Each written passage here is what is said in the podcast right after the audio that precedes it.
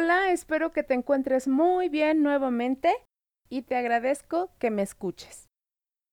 Espero también que estés sirviendo en tu iglesia o que busques la manera de hacerlo.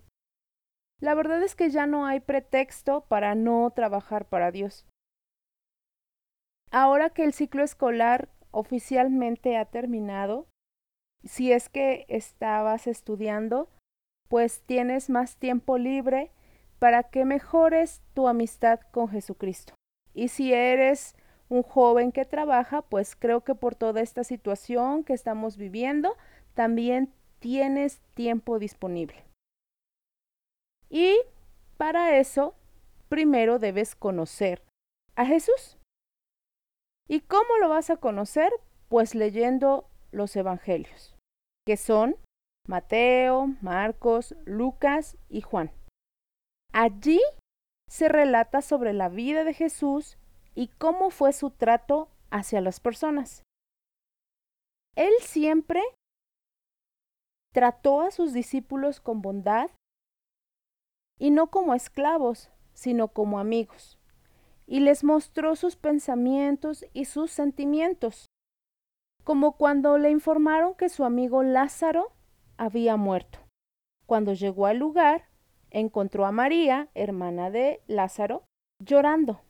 Entonces Jesús se entristeció al ver el dolor de todos los familiares y amigos que estaban allí reunidos. Y aunque Jesús sabía que lo iba a resucitar, pues él expresó sus sentimientos de amor hacia todos sus amigos. ¿Sabes? Un día mi hija me preguntó, ¿cómo saber si lo que hacía era correcto o no? Y le dije, piensa si Jesús lo haría. Entonces, hazlo tú también. Y si analizas la situación y concluyes en que Jesús no lo haría, tú tampoco lo hagas. Así que desde ahora, pues también puedes aplicarlo tú. Y eso te va a ayudar a tomar mejores decisiones. Piensa y actúa como Jesús porque mientras más y mejor lo conozcas y lo imites, más fuerte va a ser tu amistad con Él. Y me vas a preguntar, ¿cómo puedo imitar a Jesús? Pues Él nos dio varios ejemplos. Para Él era más importante ayudar a otros que complacerse a sí mismo. Así que cuando alguien te pida ayuda, no se la niegues. Obvio que si te van a pedir ayuda para algo que es incorrecto, pues no lo vas a ayudar. Por eso, piensa que si Jesús lo haría, tú también lo puedes hacer. Si Jesús no lo haría, entonces tú tampoco lo hagas. Entonces, debes conocer e imitar a Jesús. Él además no se ofendía con facilidad. ¿Sabes? Esto me encanta. Cuando Felipe le dijo a Natanael que había encontrado a Jesús de Nazaret, el hijo de José, de quien Moisés había escrito y de quien hablaban los profetas, Natanael hizo este comentario. ¿Acaso puede salir algo bueno de Nazaret? Más adelante, dice que cuando Jesús habló con Natanael, las palabras fueron las siguientes. Aquí viene un verdadero israelita, un hombre realmente sincero.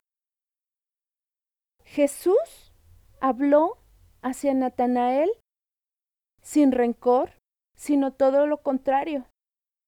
Creo que lo halagó y nota que Jesús no le tomó en cuenta el mal comentario que él había hecho respecto a los de Nazaret. Natanael estaba juzgando a Jesús sin conocerlo. Escucha bien esto. Jesús no congela a la gente en el tiempo recordando sus errores una y otra vez. Nuevamente. Jesús no congela a la gente en el tiempo recordando sus errores una y otra vez. Tal vez tú has cometido uno o muchos errores a lo largo de tu vida, como todos lo hemos hecho. Pero no sé si te pasa que hay alguien que siempre te lo está recordando, o sea, te congela en el tiempo. Y te lo dice una y otra vez. Pasa alguna situación y lo saca la luz. Pues quiero que sepas que Jesús ya te perdonó y no lo toma en cuenta si ya te arrepentiste.